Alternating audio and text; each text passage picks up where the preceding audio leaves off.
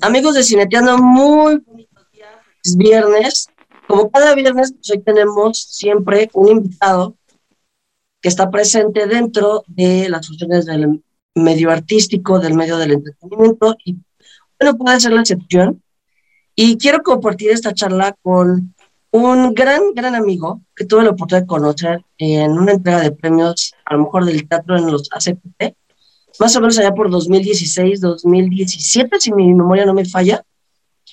Y en el 2018 tuve la oportunidad también de seguirlo a través de una serie que transmitía Canal 11 en coproducción con el CONAPRED, que era Yo Soy Yo, y él es mi queridísimo Jambar Yamaoka. Y quiero darle la más cordial bienvenida porque vamos a platicar de esa serie y sobre algunos otros temas que ya le iré tocando durante la plática. Querido, ¿cómo estás? Bienvenido a Cineteando. Hola, ¿qué tal, señor? Primero, mucho gusto de estar aquí. En segunda, em, agradecido por la invitación. Y en tercera, siempre es un honor platicar con usted. No, hombre, el, el honor también es mío. Discúlpenme si me escuchan un poquito entre mormado y qué sabe cómo, pero ando con bronquitis, entonces, pues ya sabrán, es lo malo de ser viejito. Lo malo de ya estar más allá de los 40. Pero bueno, les comentaba justamente que aquí el muchachón eh, nos conocimos justamente en una entrega de premios y de ahí hemos estado como muy pendientes de lo que uno y el otro ha estado haciendo. En el 2018 quiero arrancar justamente con, esa, con esta serie que les comenté hace unos instantes, porque de ahí va a partir todo. Esta serie de Yo Soy Yo, que es una coproducción de Canal 11 y eh, con APRED, si mi cálculo no me falla, tocaba temas muy interesantes y después se lanzó una historieta, era, eh, no sé si era una historieta, una serie como de animación, o eran dibujos, algo así alcancé a leer, si quieres aclarárnoslo, cuéntanos un poquito sobre esta serie y cuál era tu participación dentro de ella.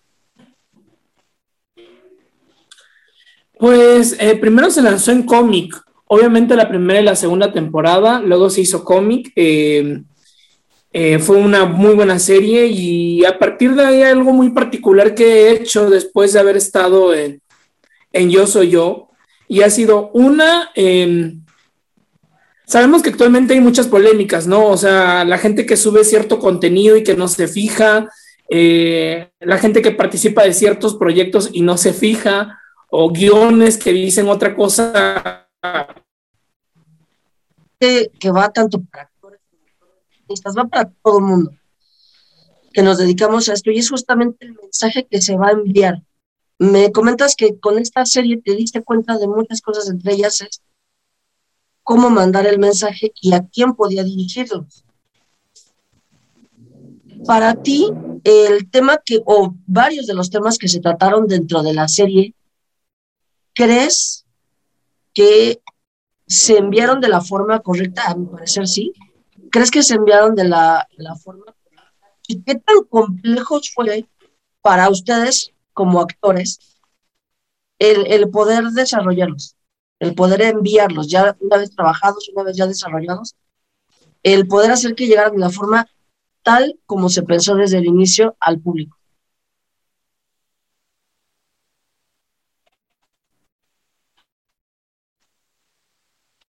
Para prevenir la discriminación, el CONAPRED estuvo muy al pendiente de lo que, del guion sobre todo. Ese era uno, los directores también estaban muy al pendiente de la manera en la que se elaboraba eh, los perfiles que se contrataron no eran una imitación ni tampoco era la caricatura. Entonces al momento de actuar y lo que se veía frente a la cámara, lo que se reflejaba, lo que se contaba y cómo se decía, venía desde el corazón de entrada. Eh, no estaba caricaturizado, ni tampoco en una mofa, ni, ni se parecía, sino se estaba viviendo dentro de, eh, yo creo que cada uno de estos grupos y este casting tan variado eh, hizo que desde su perspectiva de todo lo que hemos vivido en nuestra corta edad sobre el racismo y la discriminación se viera reflejado ahí. Creo también que esto aborda un tema bastante eh, controversial eh, un, un, tema delicado también dentro, dentro de los actores en el que se habla del no actor y del actor, que es algo, mm, un mundo extenso, ¿no? Pero a lo que voy con esto es que hay veces beneficia a ciertos proyectos el hecho de tener a la persona, no hablo si es actor o no es actor, pero a la persona que haya estado más cerca de esta situación, si es una película sobre el racismo, si es una película sobre ciertos temas en los que se requiere como más que la construcción, una vivencia personal. Eh, también eh, creo mucho en que esto que se ve o que se hace diverso frente a cámara o frente a los elencos que hay en televisión o en cine, más que ver una gama de pieles, yo creo que la diferente perspectiva que se ha vivido de todas las personas hace que el proyecto se enriquezca. Sí, claro. Y por ejemplo, ¿cómo es que llega a ti este proyecto? ¿Cómo es que llega Jambar a, a la Ciudad de México? Empieza a tocar puertas, empieza a cambiar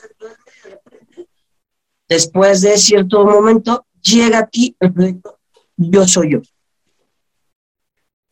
Pues eh, porque he estado, eh, estuve también en una etapa y sigo esa etapa, todos los actores de búsqueda. Y creo que en esa búsqueda he encontrado buenos amigos, grandes amigos, eh, buenos textos, malos textos, buenos guiones, increíbles guiones, guiones que habría que tratar con más pinza, decisiones buenas y decisiones muy malas. Y creo que en esas decisiones buenas apareció ese proyecto. Em, creo que era lo que necesitaba para reafirmar primero mi identidad como persona morena, como persona indígena, como persona diversa, como persona LGBT. Em, reafirmarme y sentirme cómodo con lo que expreso a través de la actuación. Entonces el proyecto llegó en un momento indicado, el casting lo hizo Rocío Belmo, eh, llegó en un momento muy bueno de mi vida y, y sobre todo creo que cuando creces o vas madurando, la primera, eh, el primer abrazo que tienes que darte o, o el primer discúlpame tiene que ser contigo mismo y quizá por ser un tanto duro, juzgarte o querer encajar en esos momentos en los que quisieras estar en ciertos lugares, ¿no? Entonces creo que ese proyecto lo que hizo y para mí fue bueno, porque a, a disculparme conmigo mismo, a entenderme, a quererme. Y creo que la parte que suena, ya, ya en esta generación dirán, es que es mucho, no, creo que aún no es mucho el hecho de mencionar la palabra aceptación. No con los demás, que esto tendría que ser algo básico y total contigo mismo.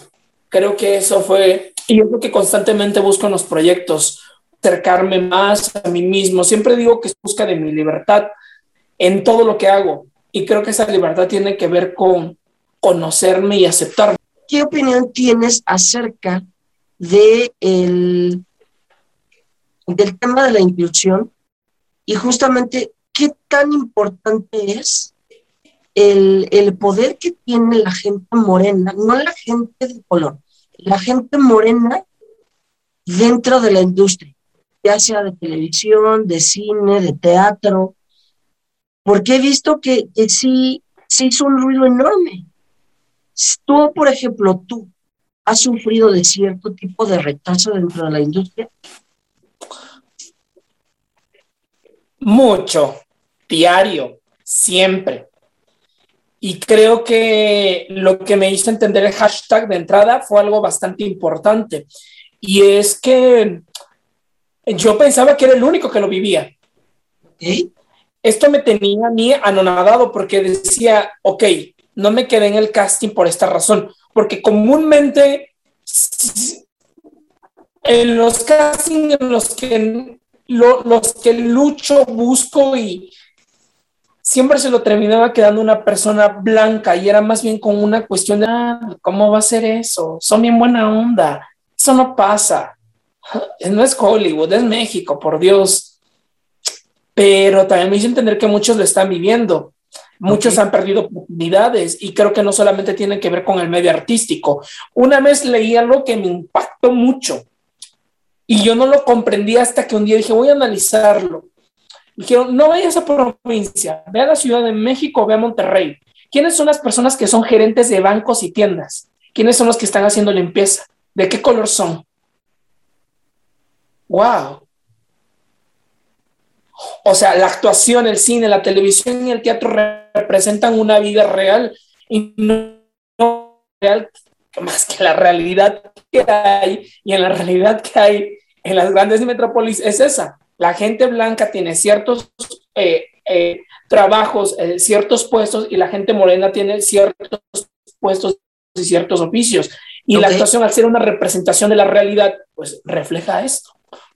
el poder que tiene la música, la actuación, el arte, la cinematografía, la pintura, es el de poder eh, cambiar la manera de pensar de las personas y decir, tal vez sí puede haber un gerente moreno, porque los hay. Tal vez sí puede haber un presidente moreno, porque sí los hay. puede haber un gobernador o un empresario exitoso, y los hay. Pocos, y los hay, pero esos pocos pueden llegar a la pantalla o llegar a un, un escenario y poder perspectiva de la gente y decir, ok, también existen ellos, también ellos. Y hay una pirámide que, que, que por el momento no recuerdo bien el, el nombre correcto, porque tiene un, un, un, una edición como tal. Y es que una cosa es ser moreno, y esa sería tu primera etiqueta de discriminación. Pero si eres moreno y eres homosexual, serían dos etiquetas. Espérate, eres moreno, eres indígena y eres homosexual, son tres etiquetas, pero espérate, eres moreno, eres transexual, eres indígena, tal vez positivo, tal vez no hablas español. ¿Cuántas etiquetas encima puede traer cargando una persona? O sea, es, es tremendo.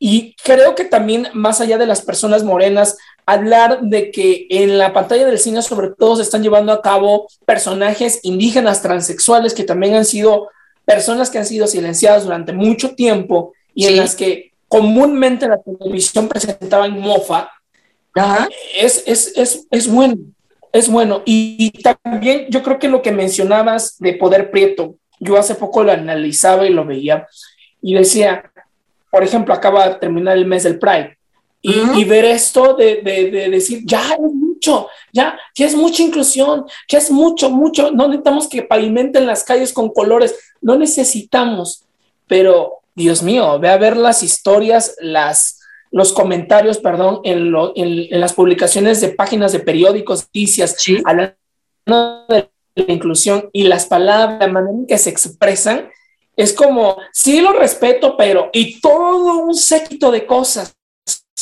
Es, si es necesario, sí, sí es necesario, si es necesario hablarlo si es necesario tener un mes en el que se hable de las personas que son excluidas. Yo hace poco publicaba un post donde decían, es que no es tan necesario, hablando de este mes, del mes que terminó, perdón, no es tan necesario esto de, de si es necesario. Quizá en la ciudad no tanto, o quizá los de la ciudad no lo vean, pero para un homosexual, un pueblito de provincia en lo que es inable la aceptación, Creo que es como un tragaluz de quizá poder encontrar un lugar, un espacio en el que se pueda ser libre. Estoy hablando de ser parte de la comunidad LGBT, pero también haber las personas indígenas que no hablan español.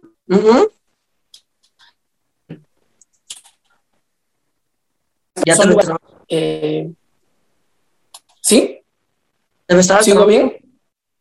Ahí ya. Ah, este, que vive en violencia, eh, la gente que vive en lugares que son acechados por el narcotráfico, eh, por la delincuencia, vaya, que también están buscando su espacio y su lugar de libertad.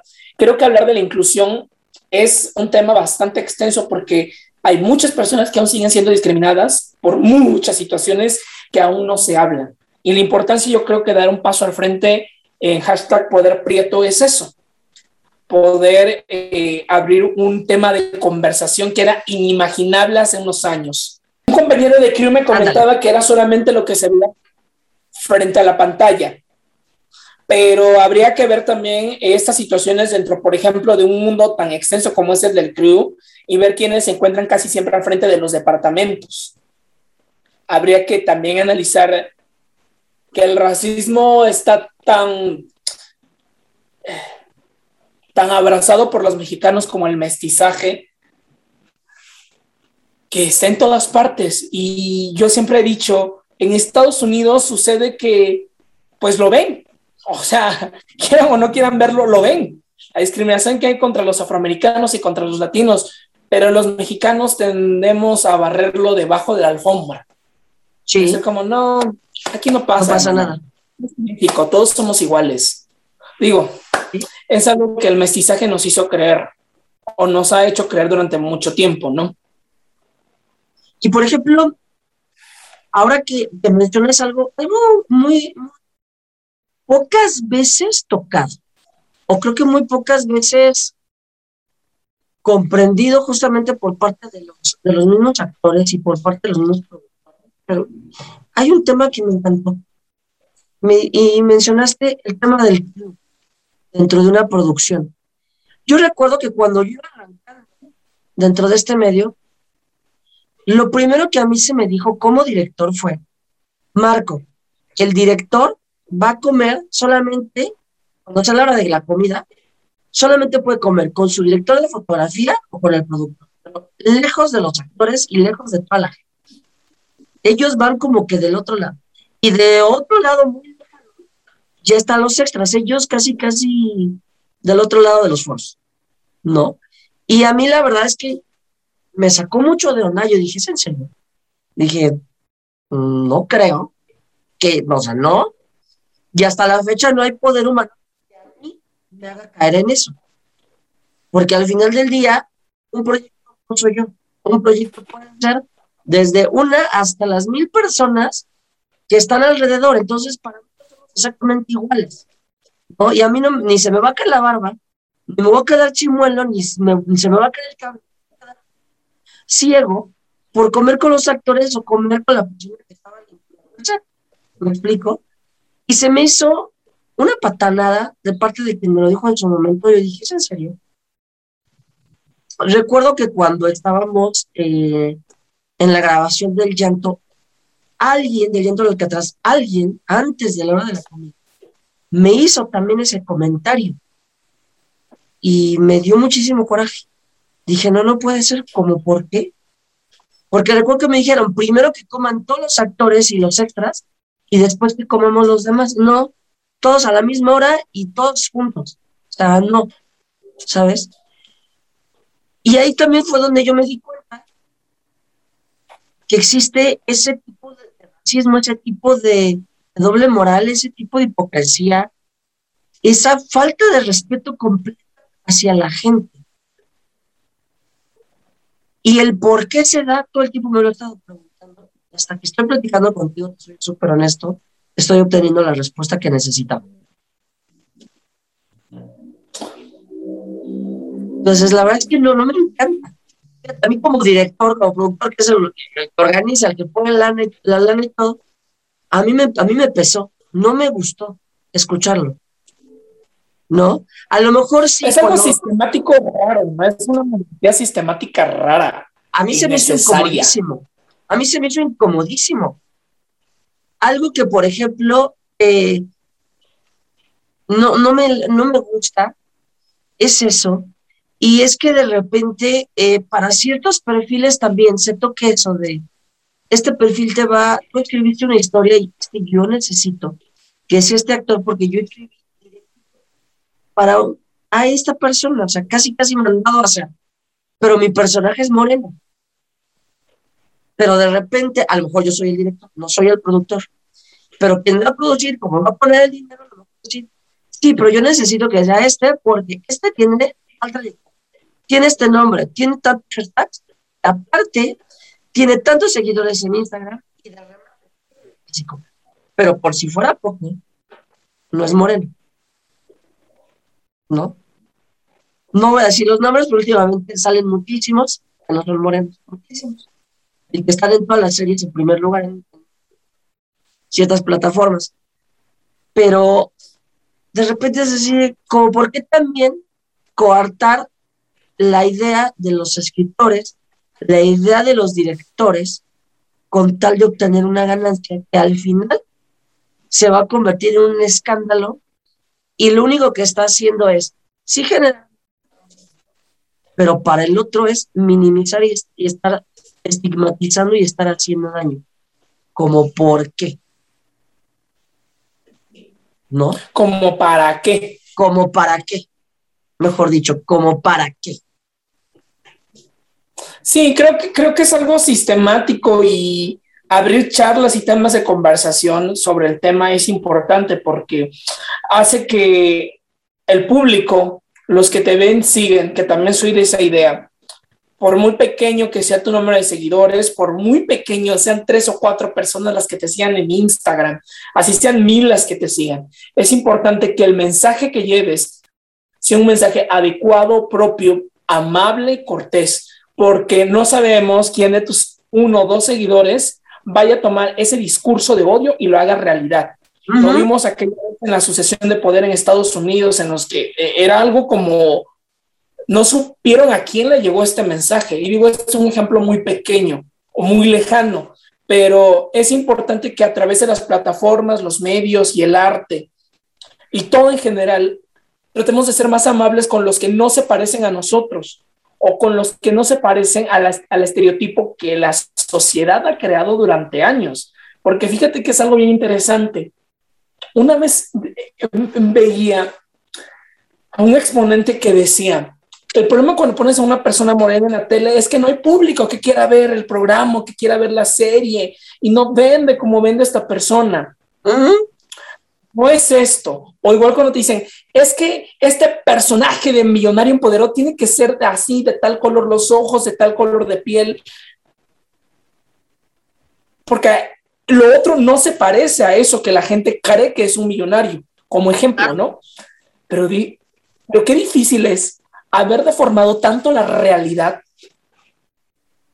y tener ese estereotipo como base de esa realidad, que cuando mueves a ese estereotipo y pones otro, ¡pum! El mundo colapsa y se vuelve un caos. Es un estereotipo. No es ni siquiera una persona, es una cosa creada para que todos aspiremos a eso. Entonces, con lo que decías, creo que es, es importante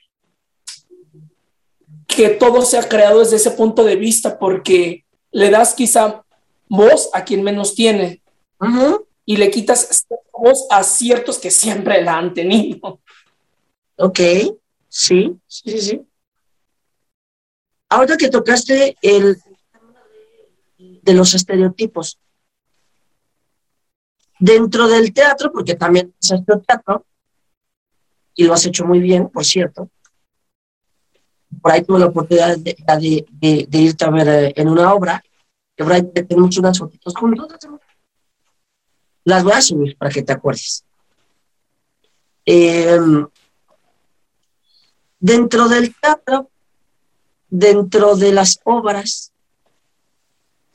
también se generan los estereotipos. Y, creo que y a veces no nos damos cuenta. ¿Qué sucede? Y, creo, quiero pensar que también ese, no sé si llamarle estereotipos como para no regar la y se me da épicamente, o llamarle eh, cierto tipo de discriminación, que yo me iría más por ese concepto. El por qué hay eh, como que ese freno también por las compañías teatrales, por solamente a, tomar a cierto número de actores, a ciertos actores y no dar oportunidad a otros. Ya como que también es un cliché enorme, enorme, enorme. ¿No? Y creo que, y siempre también, también terminan siendo los mismos. Inclusive creo que dentro de los, y eso es en teatro, pero creo que también en cine, en televisión, creo que también nosotros como cabezas de proyectos eh, somos, lo hemos, a veces sin querer, por el simple hecho de ganar taquilla. Yo creo que tiene que ver con lo que ya platicábamos antes y es, no sé si, si, si lo puedo titular bien así, pero es una cosa sistemática en la que el amigo del amigo del amigo, en la que las mismas personas, un ejemplo banal son las becas. ¿Mm? Y todo esto que otorga el gobierno para... Hay tantas obras buenas en teatros independientes. Y, y el teatro independiente, la ventaja que tiene es que cuenta una realidad independiente también. O sea, una realidad que proviene de la calle, del pueblo, de la gente, eh, que no es lo mismo que un teatro monárquico pagado por una beca.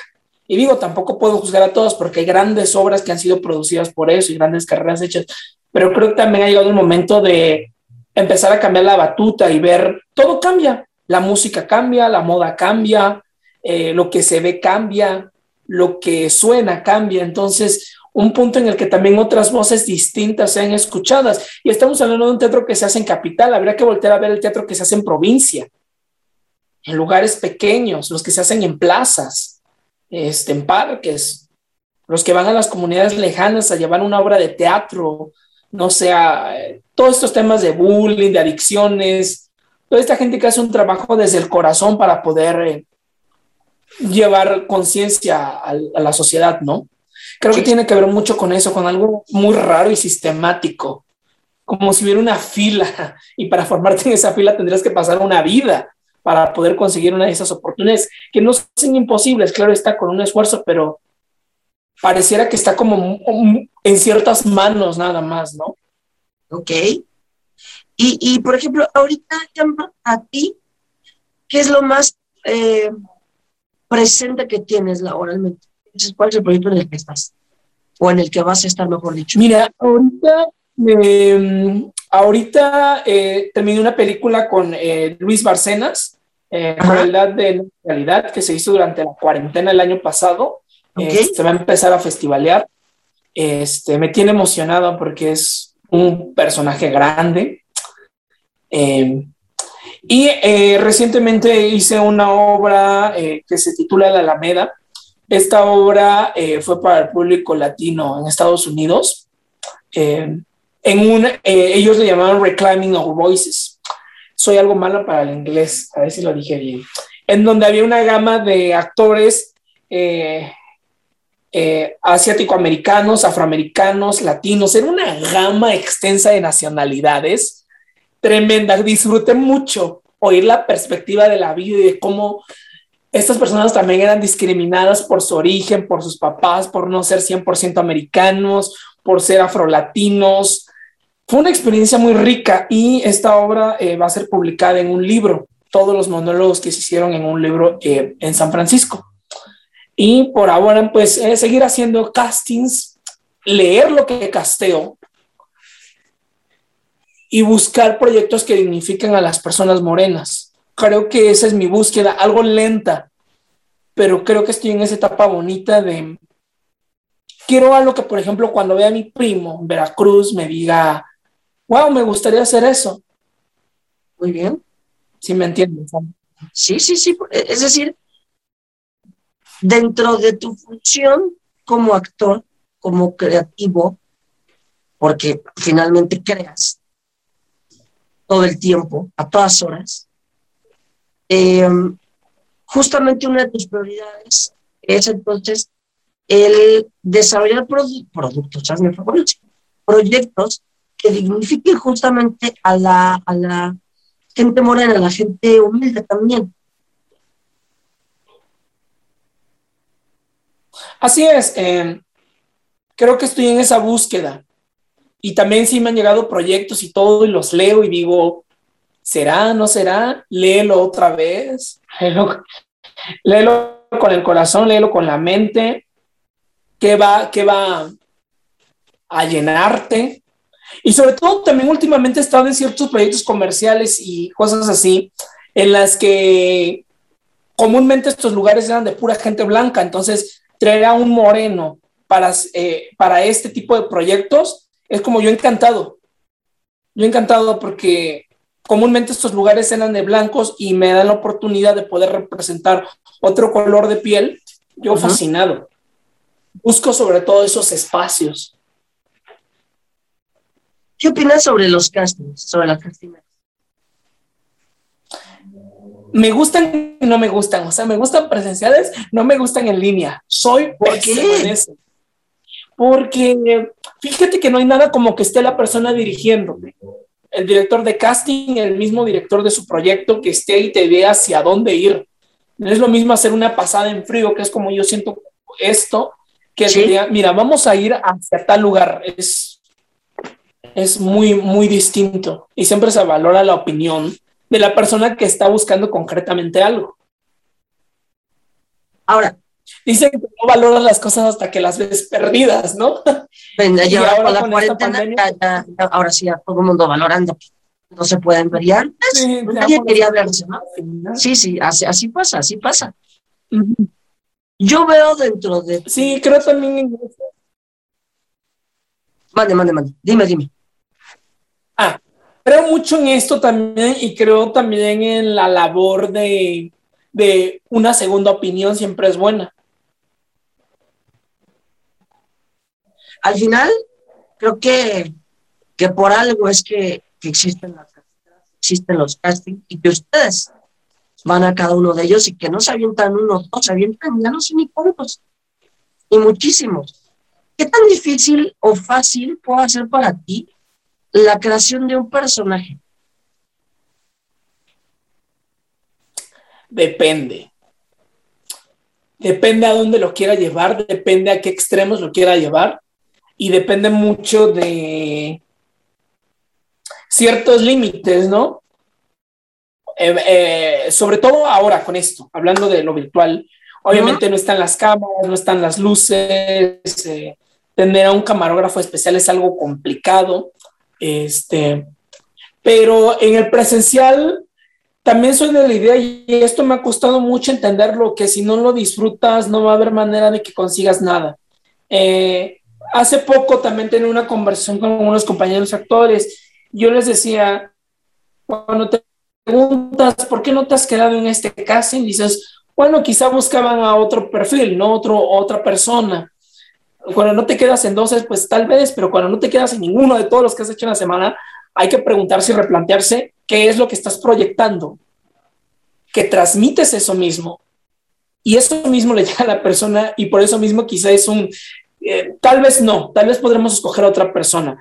Y a lo que voy es que si no lo disfrutas y estás constantemente nervioso o le das la vuelta, tienes que encontrarle el gusto. Es como todos los detalles, ¿no? Habrá ciertos trabajos en los que tendrás cosas que no te gusten a pesar de que te gustó lo que estudiaste. Entonces, en este caso, creo que al casting no le tengo tanto. No le huyo tanto, me agrada, aunque me sigue gustando mucho y extrañando mucho lo, la versión presencial. Lo, lo que les digo, ahora sí ya todo el mundo quiere presenciar, todo el mundo, todo el mundo. Y antes era, yo no quiero, no quiero, ¿por qué son así los actores? Yo no entiendo, todos iguales. Te aviso, te aviso, mañana. Sí. Y ahora ya, ya, todo el mundo se muere por lo presencial y, y- es súper raro. Pero justamente que hablamos de las tecnologías y de lo virtual, también se ha dado que llegó el teatro virtual, que fue extrañísimo. Digo, si se, si hizo un escándalo Es porque el, el cine se, se estaba enviando ya que sin temor a equivocarme y sigo de diciendo es el fin del, del- bueno, no el fin, sino la nueva forma de cine ya va a ser a través de plataformas. Estoy casi seguro que ya va a ser como el, el lugar máximo donde se van a estar proyectando todas las películas de las plataformas. En teatro, llegó durante esta pandemia, durante esta cuarentena, la modalidad en virtual. Y si ya habíamos tenido la la gente que hace teatro, ya habían tenido la crítica gigantesca de las obras de microteatro. Del formato pequeño. Llegan con, con la sorpresa de, pues ¿saben qué? El teatro tampoco se va a morir.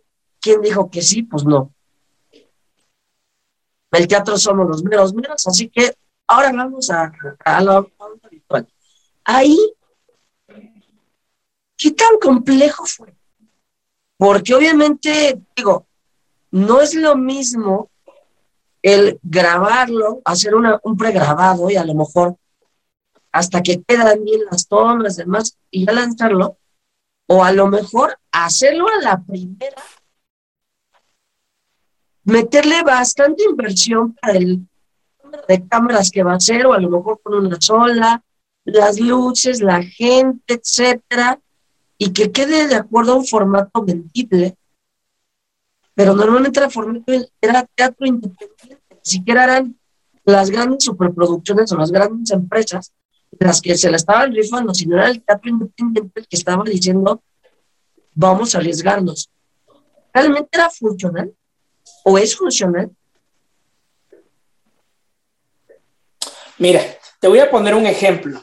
Es como si la pandemia hubiera sido un carro que arrolló, arrolló a todos los teatreros. Sí. Y esos teatreros así debajo de la rascaron el pavimento y salieron sobreviviendo. Yo lo titularía como sobreviviendo. O sea, no es. Hay, hay dos. Puedo agarrar dos, dos puntos de vista súper extremos. El primero, no es teatro. Yo, desde mi punto de vista, es algo extraño, raro, porque el teatro lo hace teatro el público. Y el teatro lo que hace es confrontar con la persona ahí viva y respirando su realidad, desde mi punto de vista. Ahora, había que tratar de ingeniárselas para que sobreviviera el teatro. Em, aquí también hay dos cosas que quiero mencionar. Una cosa es que quieras que sobreviva el teatro y que como actor sigas vigente, que es una cosa bien distinta. Y yo la entendí, la comprendí porque el teatro, un maestro me decía, el teatro es, es tan sagrado, tan especial, tan delicado, tan, tan fresa, por no decir lo otro, que si no, no eres de allí, te patea, te saca, no perteneces, no te puede abrazar, no eres de. Pero también estaba el otro, el que lleva un mensaje en medio de una pandemia.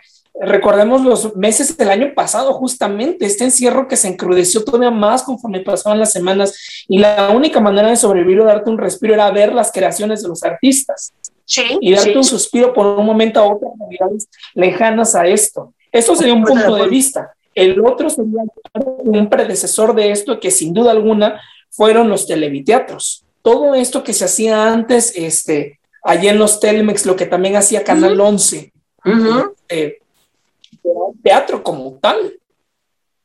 Era un teatro que se hacía en televisión. De esa época, la maestra Patricia Reyes Espíndola, muchos de esa época, que hicieron ese tipo de teatro. Y que creo que si yo no me equivoco, en televisión educativa lo siguen haciendo todavía hace algunos años. Sí. Entonces son dos puntos de vista de dos maneras de hacer teatro. Yo creo que el tiempo, los ochentas y los noventas, enterraron. Conforme avanzó esta situación de la globalización, de que la gente podía ir a teatros, de que las compañías empezaban a salir de giras a ciertos lugares en los que el teatro era algo desconocido, hicieron que nos olvidamos un poco de este predecesor de lo que estamos, eh, de lo que se está viviendo ahora. Ahora también habría que mencionar el hecho de que, pues, mediano, como decías, mediano, mucho, poco, nulo o total esfuerzo hicieron las compañías independientes por sostenerse. Y más allá de eso, también había que mencionar muchos espacios independientes teatrales que sobrevivían de, las funciones como tal. Y algunos eh, tuvieron que y rentar sus lugares para hacer obras eh, grabadas. La idea de que también el sol sale para todos.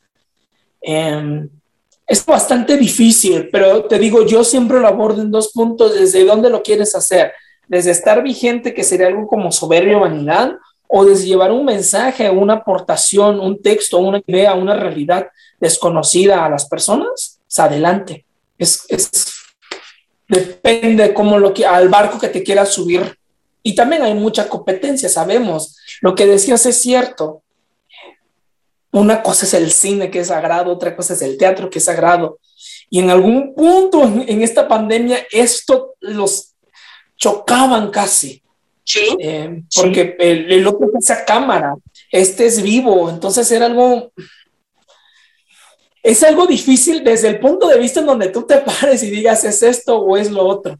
Claro, por supuesto. Y al final porque se tiene un, se, tiene un objetivo, ¿no? Como me lo mencionaste, y uno de ellos es justamente el entretener. Creo que dentro de esta pandemia, algo que se mencionó muchísimo en redes, pero a barbaridades, que gracias a la comunidad artística, gracias a las películas, a las series, al teatro, a las telenovelas, etcétera, a los programas de, de espectáculos, de chismes, todo lo relacionado, es que la gente encerrada en su casa, sin poder salir, no se volvió loca.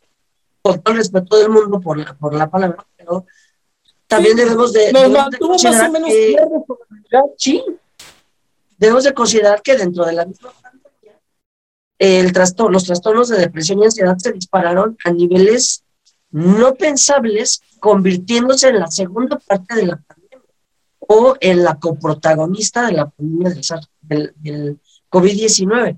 Entonces, de repente, cuando eh, la gente que hace televisión y la gente que hace cine ve que el teatro a toda cosa dijo, no nos vamos a dejar, no vamos a dejar morir el teatro.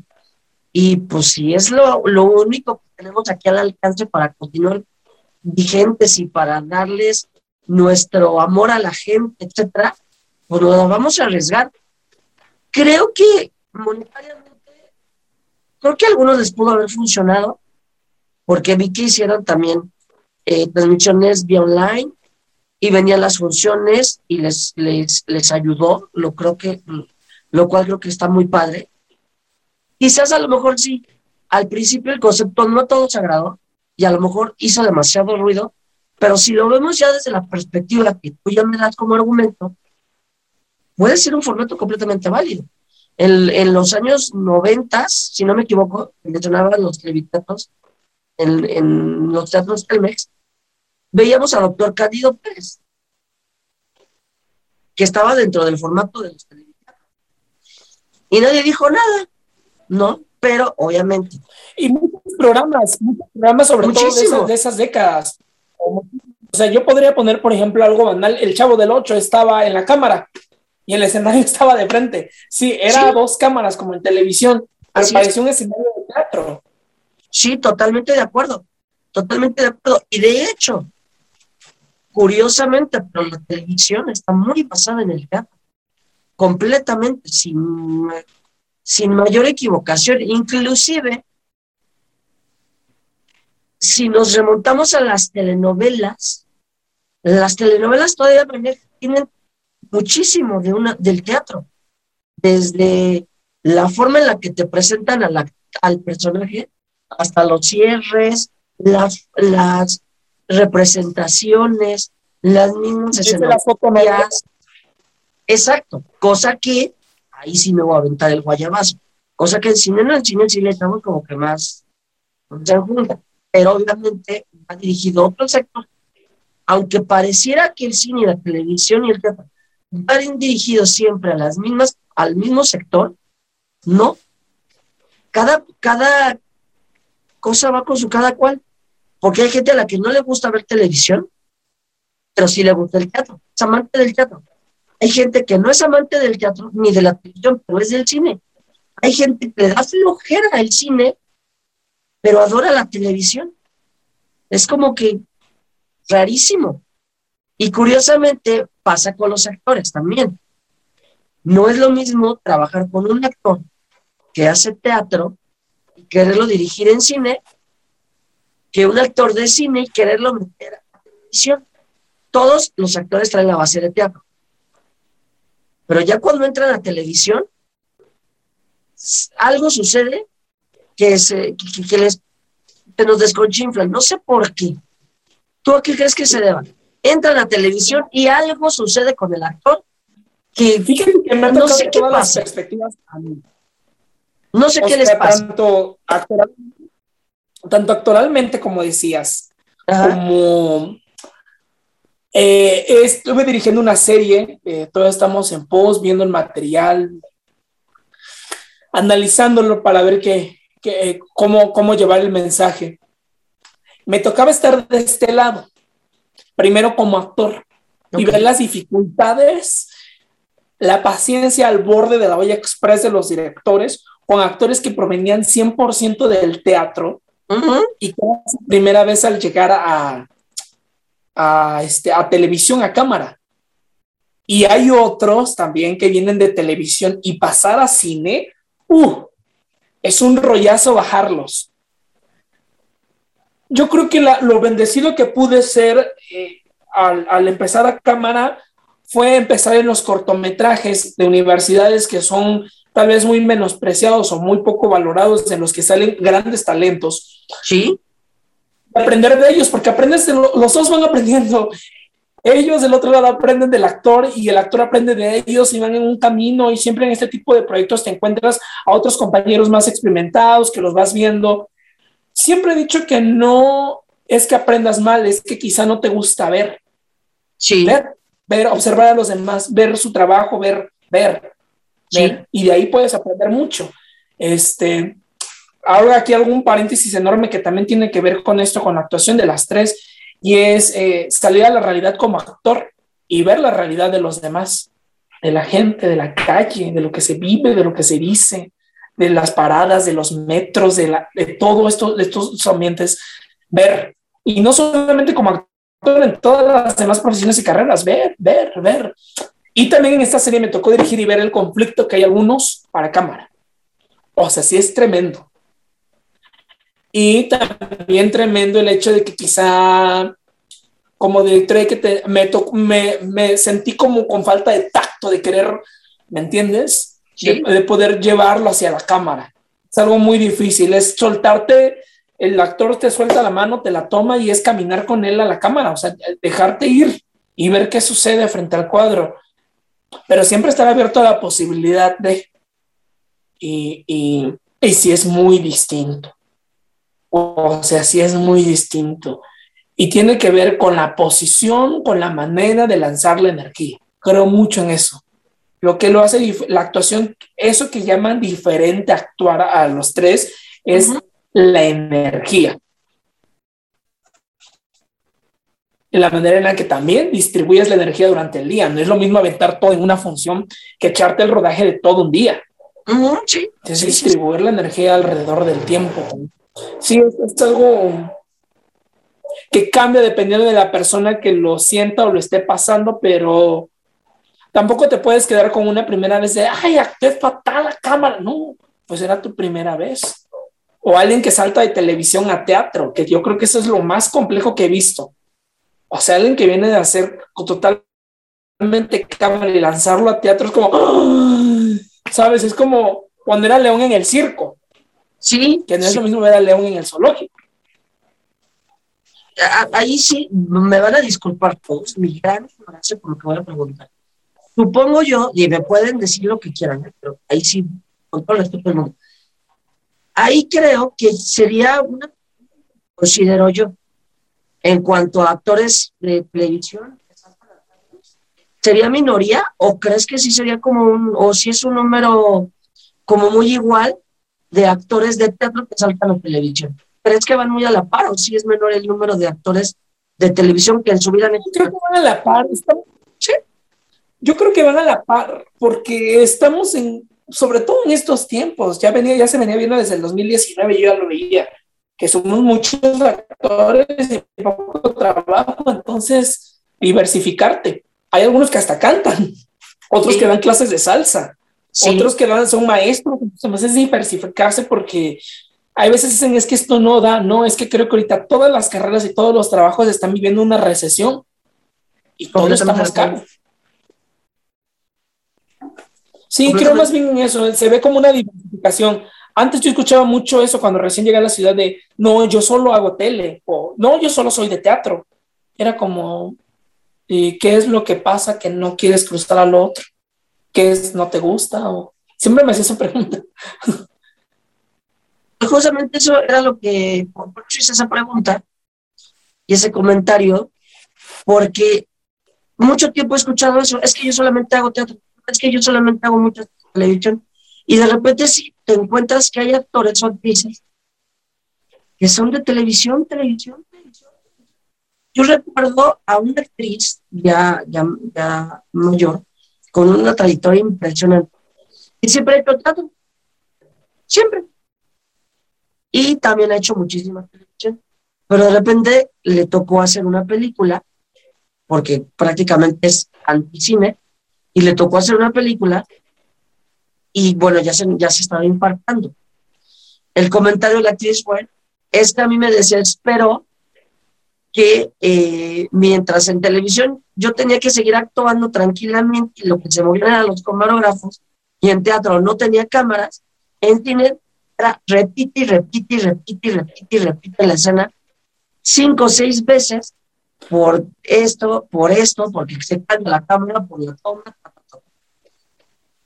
Y que dijo, en mi vida vuelvo a hacer cine. Y me saqué mucho de onda. Dije, ¿cómo puede ser posible que una actriz o actor en su momento se sienta limitado, diga, no, zafo, paso. Y creo que tiene mucho que ver también con la parte de, de arriesgarse dentro de, dentro de las artes, ¿no? Sí, y aparte, nunca digas de esa agua no has de beber.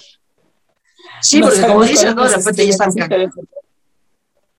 Ajá. Y ahorita, sobre todo, pensando en lo que decías, es muy común ver a muchos, sobre todo que lo he estado viendo en las últimas películas de cine nacional, muchos que siempre han estado en televisión, está en cine. Sí, muchísimos. Ajá. Entonces es una diferencia, sí, te digo, es una diversificación que viene, pero desde de, actores que siempre has visto en televisión que siempre has visto en teatro que ahora están haciendo cine o viceversa. Por nosotros, bienvenidos sean, bienvenidos. Nosotros queremos, sí los queremos, nosotros sí. No, sí, la verdad es que, por ejemplo, eh, hay muchísimas series que, han estado en, todas las plataformas, sí, y de repente ves y, pero ¿qué no era de esta telenovela? ¿Qué no hacía telenovelas? ¿Qué no estaba haciendo? ¿Qué no, qué no hacía este, no le hacía la competencia a Ramones, que no era cómico y de repente ya haciendo este, papeles en, drama completamente, de arráncate las venas o de villanos o de... y en cine, y haciéndolo maravilloso y uno se queda, honestamente me quedo perplejo porque digo, ¿por qué en televisión no, los, no les dieron eso? ¿Por qué en televisión no se les dio como que esos, esos personajes, esas oportunidades que dentro de los tres personajes principales venían de hacer teatro, cine y televisión. Que Elisa Salas, justamente yo la había visto en, su lanzamiento dentro de la película Cantinflas, cine. A Eric Elías, normalmente en televisión y en algunas obras de teatro, pero Eric Elías es como más de, de televisión. Y Mariana Treviño, en televisión es casi todo, y también saltó con con a series, televisión y demás. Pero lo que me gustó de ellos, sí, de, de todos, de todos, eh. lo que me gustó muchísimo es que en esa serie fueron como muy mm, extremadamente naturales, se dejaron llevar, ¿no? Y creo que dieron ese salto también, de que normalmente, por ejemplo, cuando estás en televisión, si es televisión abierta, se cuida demasiado el lenguaje que van a utilizar. ¿No? Cuando es televisión por cable o cuando ya como que el, el, lenguaje un poquito más fluido.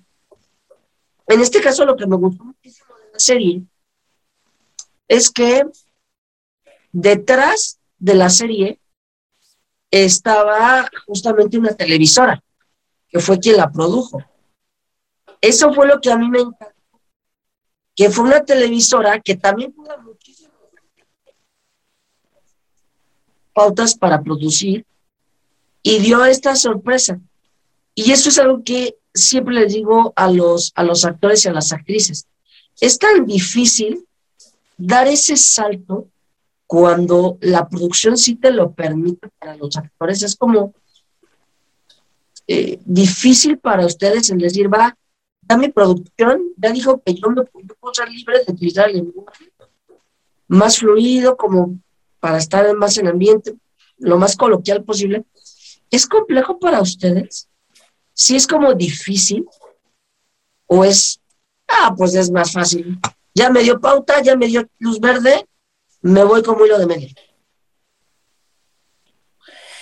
Yo creo que tiene que ver más bien con la transformación de la televisión mexicana. Tengo que partir de ahí porque sí hay que mencionarlo. La televisión se está transformando y tiene que ver en que el mercado hispano tiene más mercado en Estados Unidos. Entonces, obviamente, al competir en Estados Unidos, las cadenas hispanohablantes tienen que competir con gente como la NBC, la eh, Fox, no sé, NTV, eh, todos estos canales que también manejan sus propias series bajo otro lenguaje más americanizado, tanto cinematográficamente, actoralmente, en guiones. Es, es una onda. Siento que la televisión mexicana está tratando de internacionalizarse, por decirlo así, y al hacerlo, obviamente tienen que cambiar los guiones y tienen que cambiar la manera de escribir a algo más real. El público actualmente está buscando cosas más reales y tú no me dejarás mentir, cuando ves algo, prendes una de estas plataformas y ves y dices, no, no me gustó, pausa, voy a buscar otra. Es porque sinceramente eso se alejó completamente de la realidad. No se acerca a una realidad, a una verdad a la que el público ahora exige. Anteriormente no lo exigía tanto porque pues es lo que hay, vamos a verlo. Pero ahora eh, es como el público es más exigente en esos temas.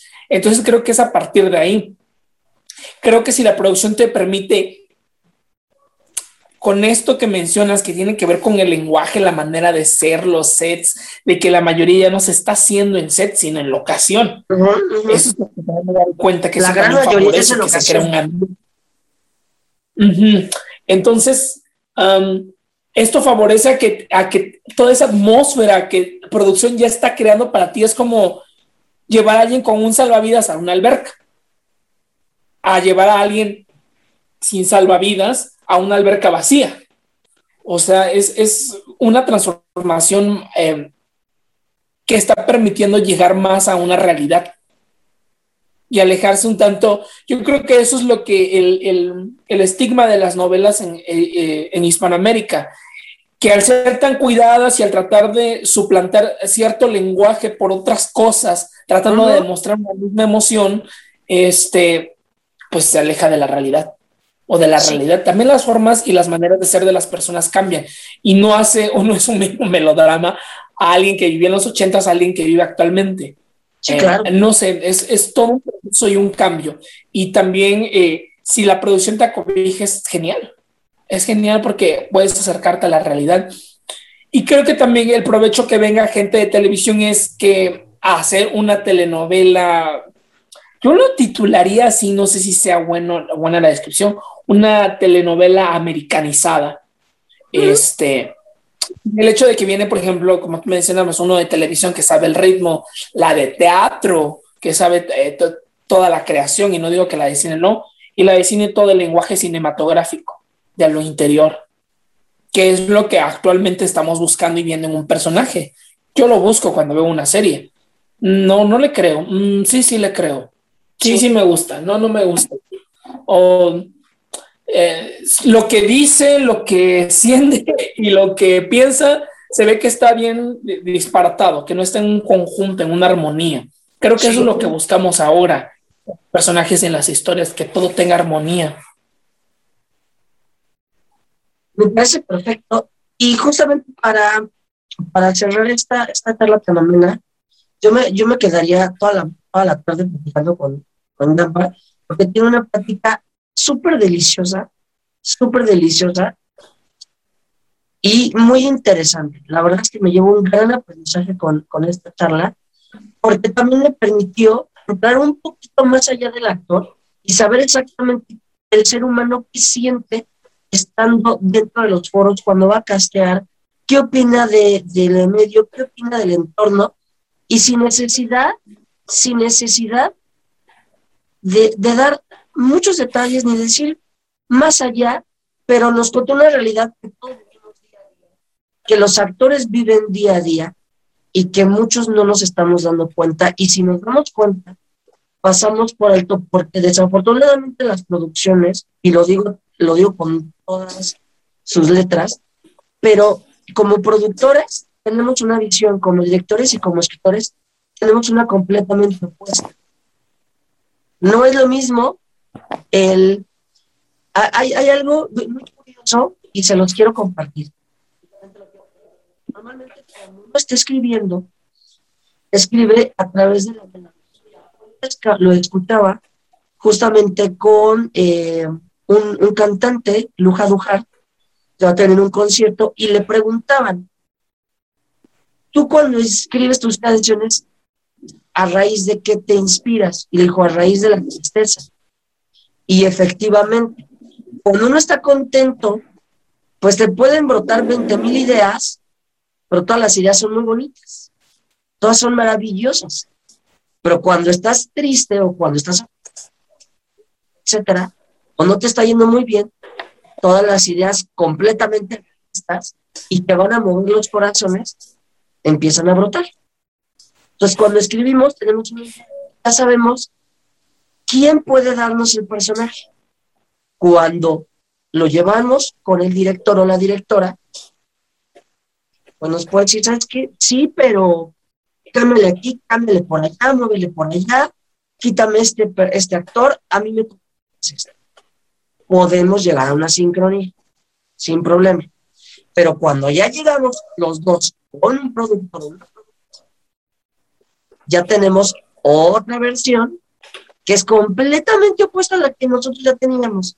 Y es desde, cambia otra vez el guion, cambia, las locaciones, cambia los personajes, muévele por allá, haz este personaje más comercial y de remates, no quiero que sea este actor. Sí será muy bueno, pero es prietito. No, yo quiero a alguien rubio. Oye, ¿sabes qué? Es que está No, alguien que tenga más gusto, alguien que enseñe más. No, es que este... Mejor alguien de unos setenta y tantos. Oye, ¿sabes qué? Es que, ay, no, es que tiene unas facciones muy toscas, no, alguien con facciones más finas. Y ya no cuadra jamás con lo que partía de inicio con el escritor. Y eso es algo que también tiene mucho que ver al momento en el que ustedes como actores van a los... Porque desafortunadamente cuando hace el casting, ya no va acorde a la idea original, sino a lo que pide el producción porque es lo rentable. Entonces, a veces creo que también tenemos como productores, tenemos que voltear un poquito las necesidades, sí de la industria, por supuesto, pero también a las necesidades de nuestra mano de obra, de quien lo hace. Y son los actores. Si hay una gran comunidad de gente que ya está reclamando algo, es por algo. Si hay gente que ya está alzando la voz y diciendo, basta que se haga esto, denle la oportunidad a este sector, ¿por qué no volvería a hacerlo? Si los actores nos están dando un grito desesperado y dicen, oye, estamos hartos de que a nosotros por ser chaparritos, morenitos, flaquitos o con rasgos así, así, asado, nos den siempre este tipo de personajes. ¿Por qué carambas no voltear y darles la oportunidad con otro tipo de personajes. No sabemos la gran sorpresa que nos pueden dar.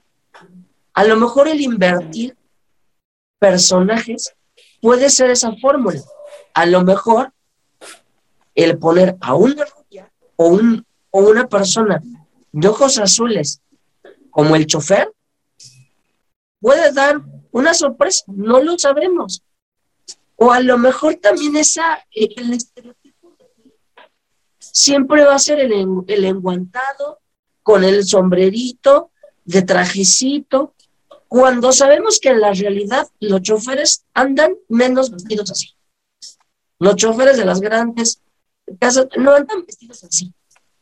Hay que ser completamente honestos, ¿no? Entonces creo que también por ahí va y quiero cerrar esta, esta lo decía Bar. Yo creo que completando lo que mencionabas, hay algo bastante interesante que acabaste de decir para redondear nuestra charla de hoy. Desde que se me acaba la Ser honesto.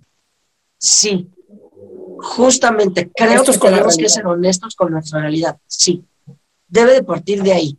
Alguien me decía a mí también, es que, que te conviene más el tener un buen actor o una buena actriz que quizás no te conoce, a un mal actor o mala actriz, pero que te pueda dar un escándalo que te pueda dar millones y que te pueda hacer que se te En algún momento alguien me lo platicó, no recuerdo qué año fue, pero tiene su, su rato.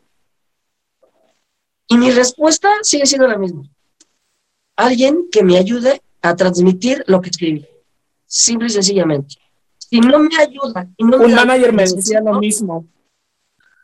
Yo como, yo como creativo, no me voy a sentir cómodo. Siento que mi no es lo que yo, lo que yo idealicé, lo que yo vi. Si lo veo como productor, solamente como productor, a lo mejor sí. Y ahí sí ofrezco una disculpa. A lo mejor como productor, sin haber estado detrás, sin haberlo escrito, sin haberlo dirigido, sin nada más llegar a poner la lana, sin nada más voy a tener que ver por mis intereses exclusivamente, a lo mejor mi interés nada más es cuánto voy a ganar. Y a lo mejor ese es lo que mucha gente también ha alcanzado a percibir, la otra cara de la moneda. A lo mejor como yo nada más estoy preocupándome por recuperar el dinero, pues sí, yo necesito que quien me lo haga recuperar sea quien más fama tenga, quien más nombre tenga. Ya no me interesa si actúa o no actúa. Pero si yo soy el escritor, si soy el director, ahí está mi trabajo, ahí está mi chamba, ahí están mis sueños, está lo que yo necesitaba. Y no nada más es amor al arte, sino es por algo se escribe, por algo se estudia por algo se hicieron las cosas, por algo es que hubo personas casteando horas o días, formándose, esperando que se les contestara un correo, tomándose fotitos, juntando para un book, porque hay gente que no tiene un manager, hay gente que sí, hay gente que no y está tocando puertas y de necesito sacar dos mil, tres mil pesos para mi book. Y de repente te preguntan, oye, ¿cómo me lo saco? ¿Tiene serio que vaya muy maquillado o que me le hagan edición? No, o sí, o, como más o menos, este, o de repente ves en tus redes sociales que están, o sea, me gustaría trabajar contigo, me gustaría... Y la gente dice no. Y a veces uno piensa, oye, es que puede ser por amiguismos, pero profesionalmente, y lo digo yo, yo, yo, yo, de yo cuando lo he hecho no lo hago por amiguismos, lo hago porque si a mí en algún momento dado los actores de renombre, dándolo por a un perfecto desconocido, sirve, del poderlos dirigir, ¿por qué para más yo no puedo darle la oportunidad a un actor que quiere trabajar conmigo? Por algo quiere trabajar conmigo, ¿no? Entonces, creo que en el momento en el que nosotros, como profesionales seamos honestos con lo que que en ese momento va a cambiar muchísimo, tanto en teatro, cine, televisión, todos los formatos habidos y por haber, modificables, no modificables.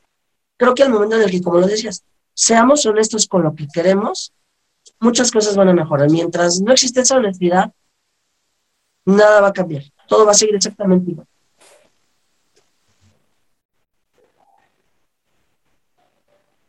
Así es. ¿No? Entonces, algo que les quieras decir a, la gente que nos está viendo, a la gente que va a ver también la entrevista posteriormente, a gente que te sigue en tus redes sociales, algo que les quieras decir, algún mensaje. Pues primero, gracias por tomarse el tiempo de verlo, de dar clic, de escuchar toda la entrevista, de seguirnos, de consumir entretenimiento y eh, siempre con la esperanza de que encontremos el, la luz al final del túnel de todo esto que estamos viviendo alrededor y de que la situación mejore para los más desfavorecidos. Y mucha salud, sobre todo mucha salud y mucha paz para todos. Qué bonito. Y sonrían. Es tan precioso que sonreír, por supuesto. Es, yo, yo, no lo hago porque tengo medicina, pero sí estoy feliz. Pero él tiene bonita entonces sí puedo sonreír por mí. Eh, redes sociales, por favor. Pueden seguirme en Facebook, Instagram y Twitter como arroba jambar, Y-A-M, B de burro, A-R. guion bajo YB. En todas. En todas. Perfecto. Pues, amigos de Cineteando, esto ha sido por, por hoy todo, o todo por hoy. Eh, les agradezco muchísimo el que nos hayan eh, dado la oportunidad de estar una semanita más con ustedes. Todos los comentarios, sugerencias, recomendaciones que quieran, agréguelos por favor, eh, sin ningún inconveniente, los hacemos válidos. ¿A quién quieren que entreviste también? Pídanlo por favor. No me vayan a pedir a, a, su Superman porque ya estoy leyendo.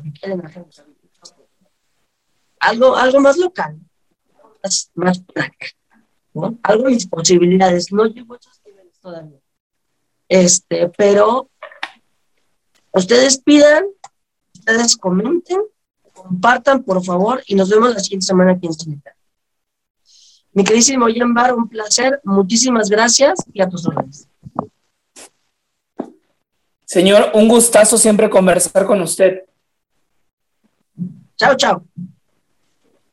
Chao, chao.